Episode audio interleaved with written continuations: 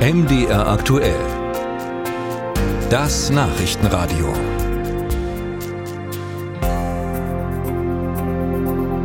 (2011) wurde Beate Zschäpe, das einzige noch lebende Mitglied der rechtsextremistischen Terrorgruppe Nationalsozialistischer Untergrund (NSU), festgenommen. 2018 bekam sie lebenslang und jetzt ist sie erstmals seitdem wieder vernommen worden in Chemnitz.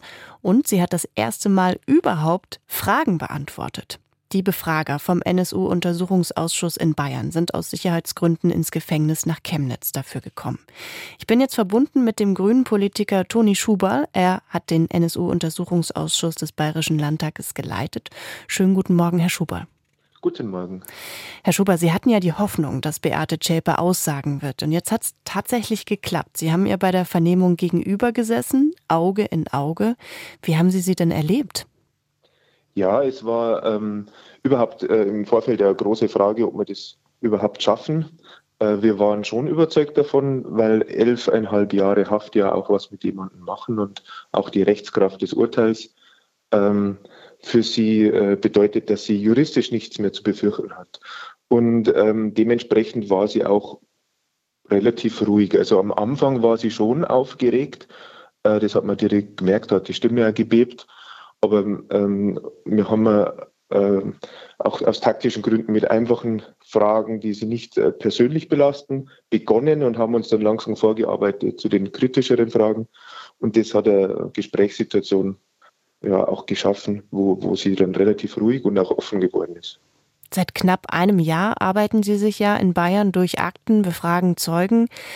Innere Beweggründe lassen sich aus Akten nicht rekonstruieren, haben Sie vorab gesagt. Warum der NSU diese Morde begangen hat, diese Frage könne nur eine Person beantworten. Hat Beate Zschäpe diese Fragen jetzt für Sie beantwortet? Ja, zum Teil natürlich nur. Ähm, also uns war klar, wir waren überzeugt davon, sie wird reden, sie wird irgendwas sagen. Ähm, wir, war, wir sind uns nicht klar gewesen, wie viel sie sagt, ob sie einfach nur wiederholt, was, was sie schriftlich schon verlautbart hat, oder ob sie wirklich was bahnbrechend Neues bringt. Und wir sind irgendwo ein bisschen in der Mitte dazwischen. Ähm, sie ist den großen Linien gleich äh, treu geblieben, die sie vorher schon gesagt hat, ähm, hat aber sehr viele Details hinzugefügt. Und das ist eigentlich der Wert davon. Und der Wert ist, dass sie, ähm, sie selbst viele Dinge nochmal bestätigt hat. Also ähm, es sind viele, viele, viele kleine und auch größere Puzzlestücke dabei, die wir gewonnen haben. Ähm, aber die große, große neue Erkenntnis, wo man sagen würde, jetzt müssen wir die Geschichte des NSU neu schreiben, die war nicht dabei. Mhm. Aber sie hat deutlicher als je zuvor ihre Mitschuld an den Morden eingeräumt. Da war ja auch immer nicht so ganz klar, wie viel Reue sie da wirklich empfindet. Also ihre Entschuldigung war relativ formal. Wie reumütig hat sie denn jetzt auf sie gewirkt? Also ich persönlich nehme ihr das schon ab. Also sie hat es auch so geschildert. Ähm, also immer wieder hat sie es betont und sie hat es auch ähm, nicht einfach nur so heruntergeleiert, sondern von, von dem, wie sie es gesagt hat, hm, habe ich das Empfinden, dass sie es wirklich äh, bereut. Natürlich spielt äh, da mit, dass sie irgendwann auch wieder raus will, dass sie irgendwie äh, zeigen muss, dass sie Persönlichkeitsentwicklung in Haft gemacht hat. Das, ist, das sind so juristische Bedingungen, aber es war nicht es war nicht rein einstudiert, sondern ich glaube, dass da schon was dran ist. Kann sie jetzt wirklich auf Hafterleichterung durch diese Aussage hoffen? Also diese Aussage äh, bringt jetzt erst einmal gar nichts. Hm. Sie ist äh, lebenslang verurteilt mit besonderer Schwere der Schuld. Irgendwann äh, kann sie äh, beantragen, dass festgestellt wird, wie lange sie noch äh, wirklich die Haft verbüßen muss. Also es bleibt dabei lebenslang, aber äh, irgendwann kann sie darauf hoffen, dass sie auf Bewährung rauskommt. Das ist aber bei so einer Konstellation noch lange nicht der Fall. Und dann wird natürlich schon äh, geschaut, wie hat sie sich mit den Taten befasst. Äh, hat sie beigetragen zur Aufklärung?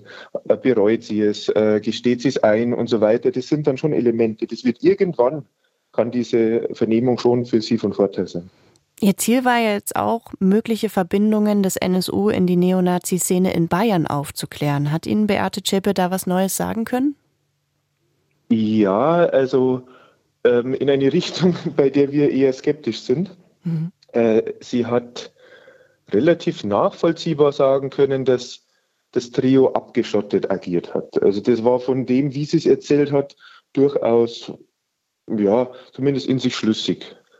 Äh, die strikte Ablehnung von Verbindungen nach Nürnberg äh, und nach Bayern insgesamt, das klang eher äh, weniger glaubwürdig, weil wir natürlich die Akten kennen und weil wir andere Zeugenaussagen haben. Und speziell zu Nürnberg hat, musste sie auch in der, in der Vernehmung manches dann einräumen, dass es vielleicht doch mehr Besuche gab. Also da, da glauben wir ihr nicht vollumfänglich. Und Ihre Arbeit wird jetzt äh, darin bestehen, die Aussagen von Beate Zschäpe mit der Aktenlage nochmal abzugleichen, nehme ich an. Genau, das ist sowieso unser Job. Also wir müssen alle, alle Zeugenaussagen, die wir äh, ge gewinnen konnten, äh, erstmal auswerten, überlegen, was muss in den Abschlussbericht rein, äh, wie stimmt es mit anderen Zeugenaussagen überein, was sagt die Aktenlage und dann ein Bild äh, schaffen, das wir dann darstellen im Abschlussbericht.